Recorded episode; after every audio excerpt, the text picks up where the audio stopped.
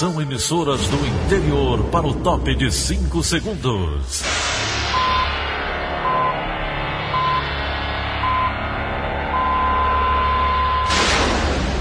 A Verdinha leva o som cada vez mais longe. Rádio Sul Cearense de Brejo Santo, Cristal de Quixeramobim, Iracema de Ipu, Jornal Centro-Sul de Iguatu, Macambira de Poeiras, Tabajara de São Benedito, Oroz FM, Pioneira de Forquilha, Itataia de Santa Quitéria, União de Camocim, Educadora do Cariri do Crato, Líder FM de Itapipoca, Aquarela FM de Miraíma, Liberdade de Itapipoca. Itarema, Carinhosa de Acopiara, Sertão Central de Senador Pompeu, Vale do Salgado de Lavras da Mangabeira, Vale FM de Nova Russas.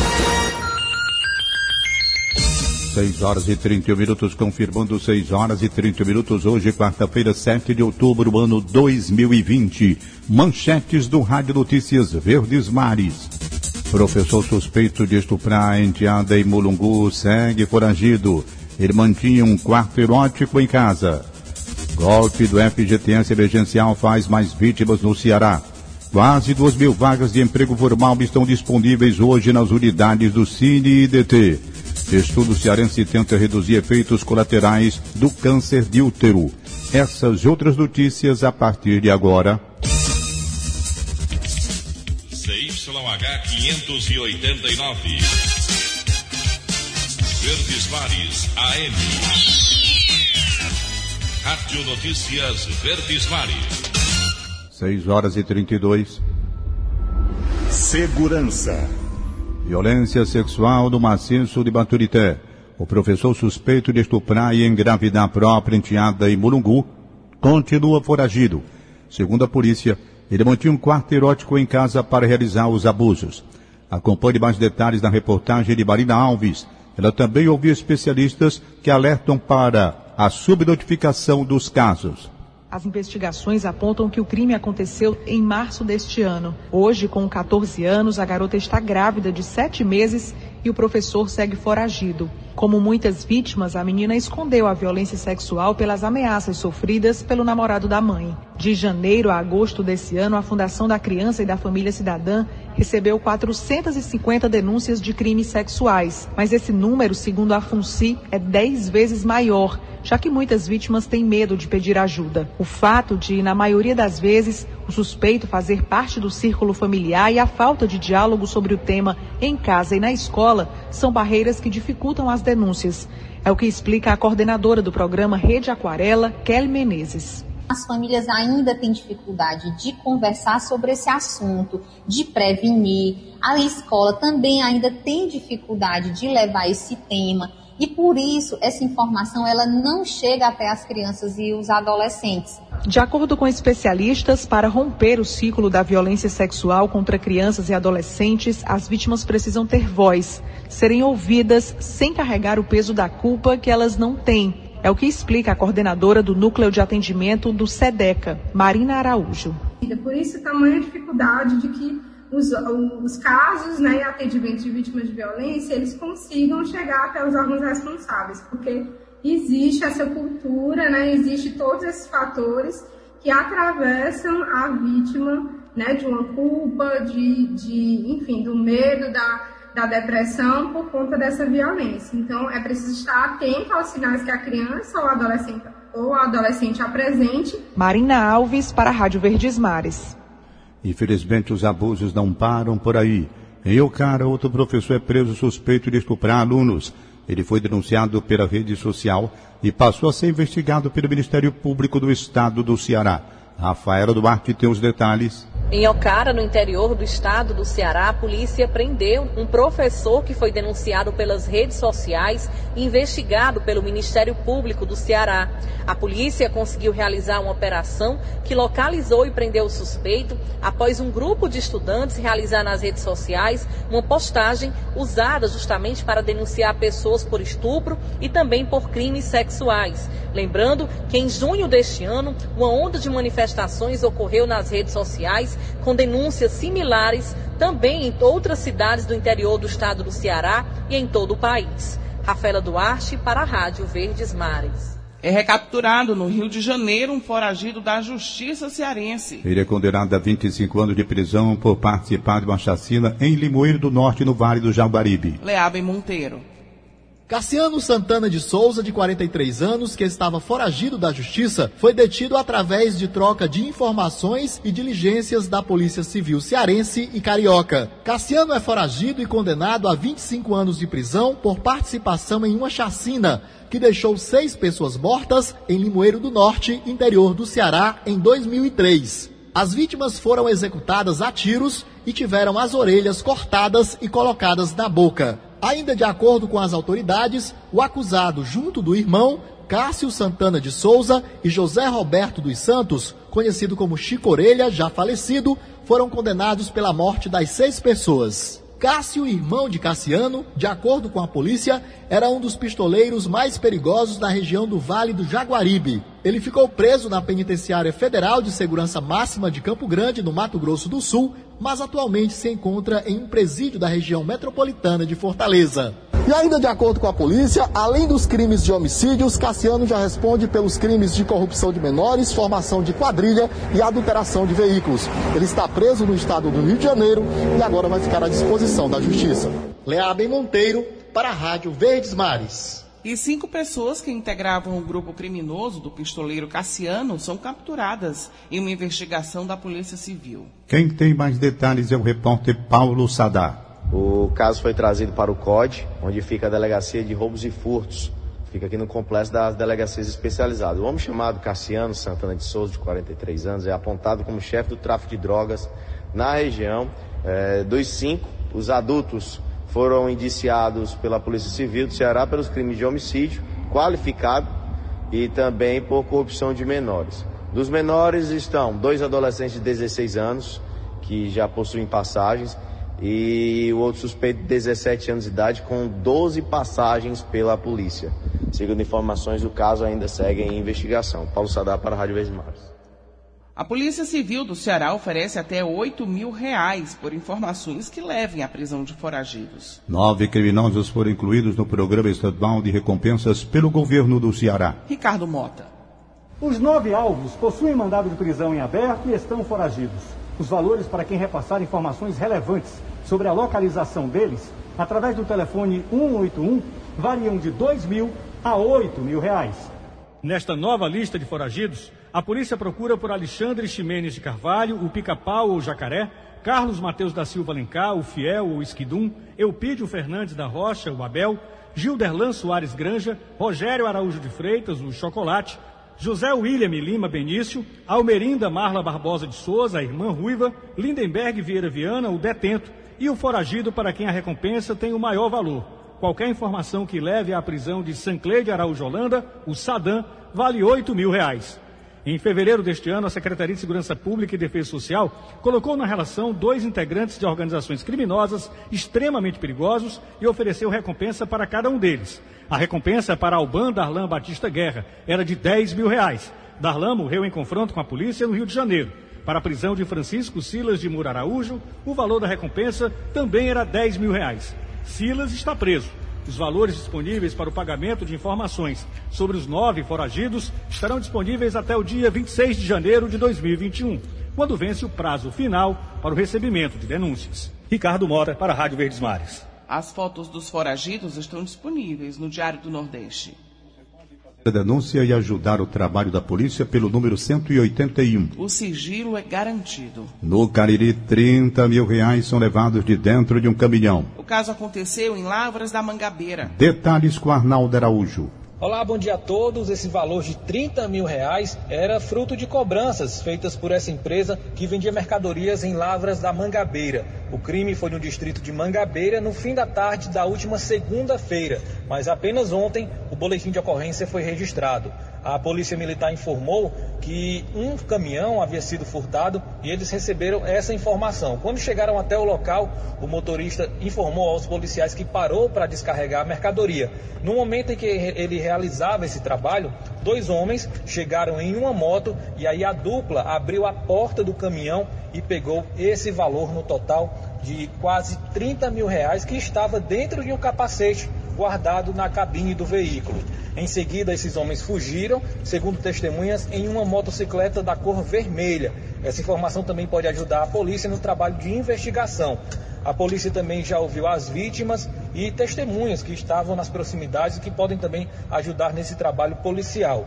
Até a noite desta terça-feira, ninguém havia sido preso por esse crime ou ainda identificado. A população também pode ajudar ligando para a polícia para passar alguma informação que possa ajudar na identificação dos autores do crime. Arnaldo Araújo para a Rádio Verdes Mares. E tem sido cada vez mais comum ouvir relatos de golpes em beneficiários do FGTS emergencial. Principalmente o saque feito por terceiros. A orientação básica é sempre registrar um boletim de ocorrência. O delegado da Polícia Federal, Paulo Henrique Oliveira Rocha, acredita que os criminosos conseguem os dados das vítimas na internet. Os fraudadores têm pego dados de beneficiários da FGTS, têm usado aplicativos para verificar se há saque disponível, valores disponíveis para saque e é, eles conseguem fraudar o sistema e autorizar esse saque sem que o beneficiário tenha conhecimento. Ele também reforça as orientações para não cair no golpe. Não divulgar sua senha por telefone, não divulgar senha em redes sociais, né? não divulgar dados pessoais.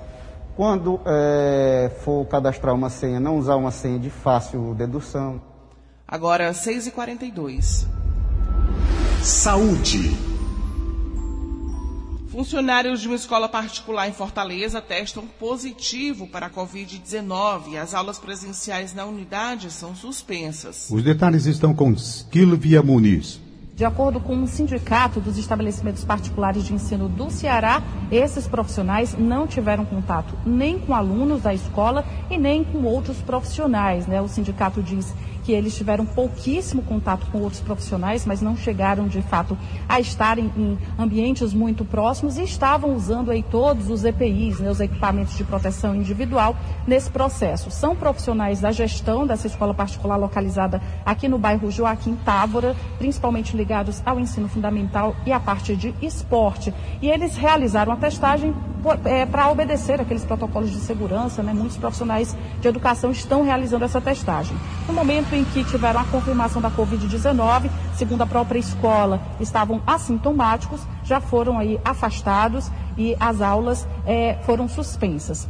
Esse protocolo é, é uma obediência ao que foi estabelecido pelo Estado para esse retorno das aulas. Se pelo menos duas pessoas da instituição tiverem confirmação de Covid-19, são as medidas que devem ser seguidas. A quarentena da escola, a suspensão das aulas. Pelo menos sete dias, de acordo com a própria escola, as aulas serão suspensas. Nesse momento, estava acontecendo apenas as aulas do ensino infantil. Kilvia Muniz para a Rádio Verdes Mares. Hora de atualizar os dados da pandemia. O Ceará registra mais 23 óbitos por Covid-19. Agora, as vidas perdidas somam 9.090. Quanto ao número de casos confirmados, já são mais de 256 mil diagnósticos da doença aqui no estado. De acordo com a Secretaria Estadual da Saúde, a alta acentuada acontece após a liberação de exames acumulados entre março e setembro. A medida segue os novos critérios do Ministério da Saúde. A boa notícia é que os pacientes recuperados já ultrapassam os 220 mil. Uma pesquisa desenvolvida no Ceará busca reduzir os efeitos colaterais no tratamento de câncer de útero. O trabalho é desenvolvido por estudiosos da UFC e da Unilab, em parceria com mexicanos. Os detalhes estão com Brenda Albuquerque. Com prazo de duração para três anos, a pesquisa já integra seis pesquisadores, sendo quatro do México e dois do Ceará. O doutor em ciências farmacêuticas e coordenador do projeto da UFC, Josimar Eloy, e a doutora em ciências e docente do Instituto de Ciências da Saúde da Unilab Ceará, Raquel Petrilli. O estudo busca produzir uma nanopartícula revestida com anticorpos capazes de reconhecer as células do câncer de colo de útero. Com esse mecanismo, é possível direcionar o remédio e todo o seu efeito tóxico para as áreas necessárias, reconhecendo as células doentes e poupando as saudáveis, como explica o coordenador do projeto, Josimar Eloy. A proposta contempla o desenvolvimento de um nanomedicamento, contendo uma combinação de três fármacos para tratar câncer de colo de útero. O mecanismo de ação desse sRNA acontece justamente silenciando genes associados à progressão do câncer. É uma terapia muito específica com reduzidos efeitos colaterais, o que é desejável quando a gente desenvolve um medicamento novo. Para o pesquisador, é urgente criar novos medicamentos que possam ser seguros e eficazes no tratamento dessa doença. A parceria entre Brasil e México contempla o desenvolvimento de um nanomedicamento chamado imunolipossoma, capaz de atuar de forma segura e efetiva no tratamento de câncer de colo de útero. Então, a gente está contemplando combinar estratégias modernas e promissoras para atingir esse objetivo. E se a pesquisa for bem sucedida no laboratório, outra etapa seria avançar para estudos clínicos, ou seja, em pacientes, para avaliar se há de fato o benefício clínico. E aí, finalmente, né, nós poderemos ter um medicamento eficaz que poderia beneficiar milhares de mulheres que lutam contra o câncer de colo de útero. A pesquisa está sendo realizada no Centro de Desenvolvimento e Ensaios Farmacêuticos do Departamento de Farmácia da UFC e deve receber uma doutoranda do México responsável por desenvolver parte do estudo no Ceará. Brenda Albuquerque para a Rádio Verdes Mares. Vamos agora direto para a redação integrada do Sistema Verdes Mares com a jornalista Lena Sena, que traz as últimas informações. Bom dia, Lena. Bom dia, Daniela. Uma operação da Polícia Militar apreendeu armas, munições e drogas que estavam escondidas em um terreno baldio na rua Willy Saraiva, no Parque Santa Maria, aqui em Fortaleza. A ação, que aconteceu na noite desta terça-feira, teve início após denúncias anônimas. Segundo a PM, ao chegar em uma comunidade conhecida como Beco das Cobras, a equipe da Força Tática do 16º Batalhão flagrou o suspeito se evadindo do local. Antes da fuga, os criminosos abandonaram duas pistolas, dois revólveres e munições. Os agentes continuaram as buscas na região e, com a ajuda de um cão farejador, localizaram 7 quilos de maconha, cocaína e uma substância para misturar os entorpecentes. O material estava dentro de um balde enterrado no terreno baldio. Todos os itens apreendidos foram encaminhados para o 30 Distrito Policial, no bairro São Cristóvão. A polícia realiza buscas para tentar localizar os suspeitos que estavam com material ilícito. Outra apreensão de drogas foi registrada no município de São Gonçalo do Amarante, na região metropolitana de Fortaleza. Na ocasião, a Polícia Federal apreendeu 10 quilos de cocaína, dividida em nove tabletes que estavam dentro de um container fora do porto do Pecém. A apreensão aconteceu na última segunda-feira, mas a Polícia Federal só divulgou a ação na noite dessa terça. Ninguém foi preso. Vale lembrar que no dia 11 de setembro deste ano, há menos de um mês, a PF apreendeu 346 quilos de cocaína também em São Gonçalo do Amarante. Na ocasião, três homens que eram ligados a uma empresa que presta serviços terceirizados para o Porto do Pecém foram presos. Ainda na região metropolitana, na rua Maria das Dores, no bairro Novo Maranguape, um pedreiro foi morto a tiros dentro de casa. De acordo com a polícia, Francisco Anderson Aguiar Benício, de 31 anos, estava entrando em casa após voltar do trabalho quando foi abordado por pelo menos quatro homens armados. Segundo familiares, os suspeitos anunciaram um assalto e pediram o celular da vítima.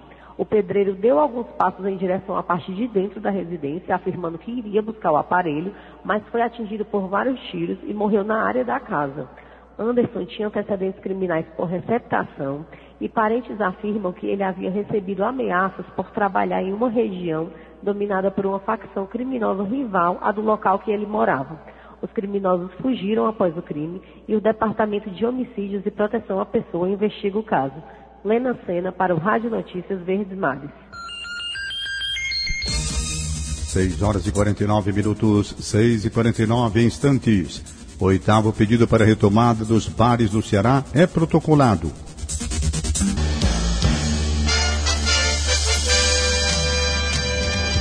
Rádio Notícia Verdes Mares.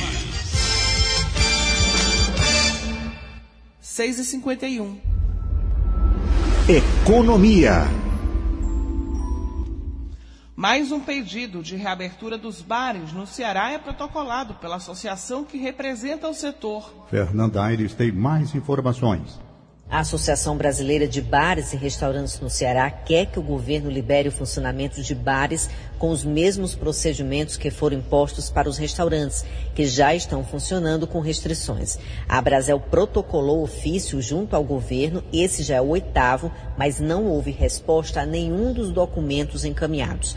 No atual ofício, a associação argumenta que os bares são a ponta mais frágil da cadeia de alimentação fora do lar, onde trabalham principalmente famílias de pequenos negócios. Além disso, os bares, segundo o documento, podem se readaptar para operar como restaurante, cumprindo o protocolo 6, sem atendimento em pé, sem eventos e com o devido distanciamento social. Em nota, a Secretaria do Planejamento informou que é preciso aguardar a próxima reunião do comitê na próxima sexta-feira para fechar um posicionamento sobre a reabertura ou não dos bares. Fernanda Aires, para a Rádio Verdes Mares sua chance. Quase duas mil vagas de emprego formal estão disponíveis hoje no Ceará, informa o IDT. Carolina Mesquita tem mais informações. O Cine IDT está ofertando 1.913 vagas de emprego nesta quarta-feira em todo o Ceará. As oportunidades também incluem cargos exclusivos para pessoas com deficiência. Fortaleza é o município com o maior número de vagas, sendo responsável por 532 delas. Entre os destaques estão as oportunidades para eletricista de rede, vendedor interno, costureira em geral, costureira de máquinas industriais e montador de móveis de madeira. Para PCDs, ao todo, são 17 vagas na capital, sendo 5 para operador de telemarketing, 3 para auxiliar de linha de produção, duas para lavador de ônibus e outras duas para servente de obras. A gerente sênior, Cato Bianca Machado, dá algumas dicas de como construir um currículo ao participar de processo seletivo. O documento deve ser sucinto, ou seja, objetivo, claro, sem rasuras, contendo apenas as informações para o processo de seleção. E para escolher as informações mais relevantes, é importante analisar detalhadamente o perfil descrito na vaga, refletir sobre as exigências daquela posição e também identificar rapidamente se você está dentro de todas aquelas exigências. Os interessados podem se inscrever por meio do site do Cine, onde também é possível conferir a lista completa de vagas e cidades, ou no aplicativo Cine Fácil. Carolina Mesquita para a Rádio Verdes Mares. 6 e 54. Loteria. 100 milhões de reais. Esse é o valor que a Mega Sena pode pagar hoje para quem acertar sozinho as seis dezenas sorteadas. A extração dos números acontece às 8 da noite no espaço Loterias Caixa, em São Paulo. Já as apostas podem ser feitas até uma hora antes do sorteio nas lotéricos, então pela internet. E a gente lembra, o valor do jogo simples é de R$ 4,50. 6 e 54 Política. Eleições 2020. Hora de saber como foi o dia de campanha dos candidatos que concorrem à Prefeitura de Fortaleza. Hoje vamos acompanhar o segundo grupo de postulantes, diferente de ontem. A gente lembra que a divisão e a ordem da apresentação foram definidas através de sorteio, na presença de representantes dos candidatos. Luana Barros acompanhou terça-feira de parte deles. Acompanhe. Encaminhada pelo centro da cidade, Heitor Freire, do PSL, falou sobre a importância do bairro para Fortaleza. O candidato defendeu ações de revitalização da região. Heitor Freire também apresentou propostas de incentivo aos micro e pequenos empreendedores do centro da cidade, como a concessão de crédito. Nós temos hoje uma proposta Agora Vai. Fortaleza Agora Vai que é uma proposta onde a Prefeitura de Fortaleza vai conceder microcrédito para os pequenos negócios, sem burocracia. Hoje os bancos públicos têm muita burocracia e o dinheiro que nós liberamos em Brasília não está chegando na ponta. Candidato do PCdoB, Anísio Melo participou de reunião com a diretoria do Sindicato Único dos Trabalhadores da Educação. Na sede da entidade, ele recebeu demandas da categoria. Para o candidato, é preciso garantir que os recursos federais destinados à educação cheguem aos cofres da prefeitura e garantam a ampliação da rede municipal. Nós precisamos focar no financiamento da educação. E a nossa característica vai ser essa. Em Fortaleza, assegurar a eleição para diretor de escola, em Fortaleza, resgatar os recursos precatórios Fundef, Em Fortaleza, ampliar o número de creches. Em Fortaleza, garantir escola de tempo integral, integralizada, com formação humana, científica e profissional. Mas para isso é preciso recursos. O candidato Samuel Braga, do Patriota, visitou a feira do Morro de Santa Terezinha, no bairro Mucuripe. Ele conversou com feirantes e moradores da região. Samuel Braga defendeu investimentos nas feiras públicas de Fortaleza. Ele disse que quer tirar os vendedores ambulantes da informalidade e criar um programa de educação ambiental. A padronização das barracas, a implantação de banheiros químicos e também iremos implantar lixeiras para que aconteça aqui nas feiras a coleta seletiva, a separação dos resíduos sólidos e dos recicláveis. E também ainda Programa de Educação Ambiental. Emprego e renda também foram o foco de Célio Studart, candidato do PV. Ele esteve na Avenida Monsenhor Tabosa, na praia de Iracema, conversando com lojistas. O candidato propôs a garantia de uma renda básica para a população mais vulnerável da capital, além da diminuição da burocracia para empreendedores. Tem que ser revisto o Código Tributário, tem que ser revisto a Lei dos Alvarás, tem que ser repensado uma forma nova já deveria ser. E a pandemia nos obriga a mais ainda compreender que se nós não fizermos um programa muito grande de reabertura desse comércio, de geração de renda e a prefeitura estimular isso com todas as forças, nós vamos ter grandes dramas sociais. Sarto Nogueira, do PDT, não cumpriu a agenda. Ele testou positivo para a Covid-19, por isso cancelou compromissos externos nos próximos dias de campanha. Com sintomas leves e sendo acompanhado por uma equipe médica, o candidato permanece em isolamento social. Em vídeo, ele destacou que pretende priorizar a saúde caso seja eleito. Graças a uma parceria do governo e da prefeitura, reduzimos bastante a pandemia, mas o vírus ainda circula. Eu sou médico e tenho um compromisso com a saúde. Como prefeito, quero melhorar o atendimento e a infraestrutura, principalmente para aqueles que mais precisam. Luana Barros, para a Rádio Verdes Mares. A agenda de hoje dos candidatos você confere no site do Diário do Nordeste.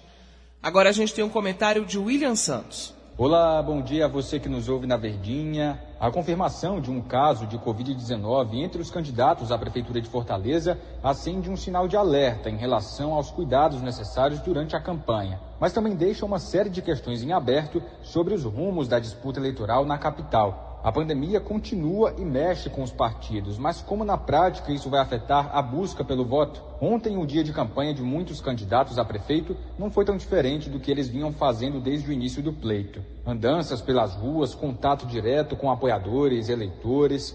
Haverá, afinal, alguma mudança de estratégia? Alguns analistas políticos apostavam que a campanha na internet, e especialmente nas redes sociais, ganharia força neste ano diante da pandemia. Por enquanto, não tem sido o carro-chefe.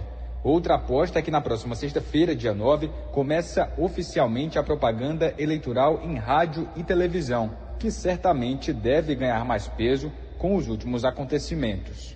William Santos para a Rádio Verdes Mares. Sete horas. Acabamos de apresentar o Rádio Notícias Verdes Mares. Redatores: Beatriz Irineu e Elone Pomuceno. Áudio Augusto Assunção, contra a regra Línia Mariano. Supervisor de programação Kleber Dias, diretor de programação Fábio Ambrosio. Editora de núcleo Liana Ribeiro, diretor de jornalismo Delfonso Rodrigues. Outras informações acesse verdinha.com.br ou verdinha 810 nas redes sociais. Em meu nome, Daniela de Lavor e de Tom Barros, tenham todos um bom dia.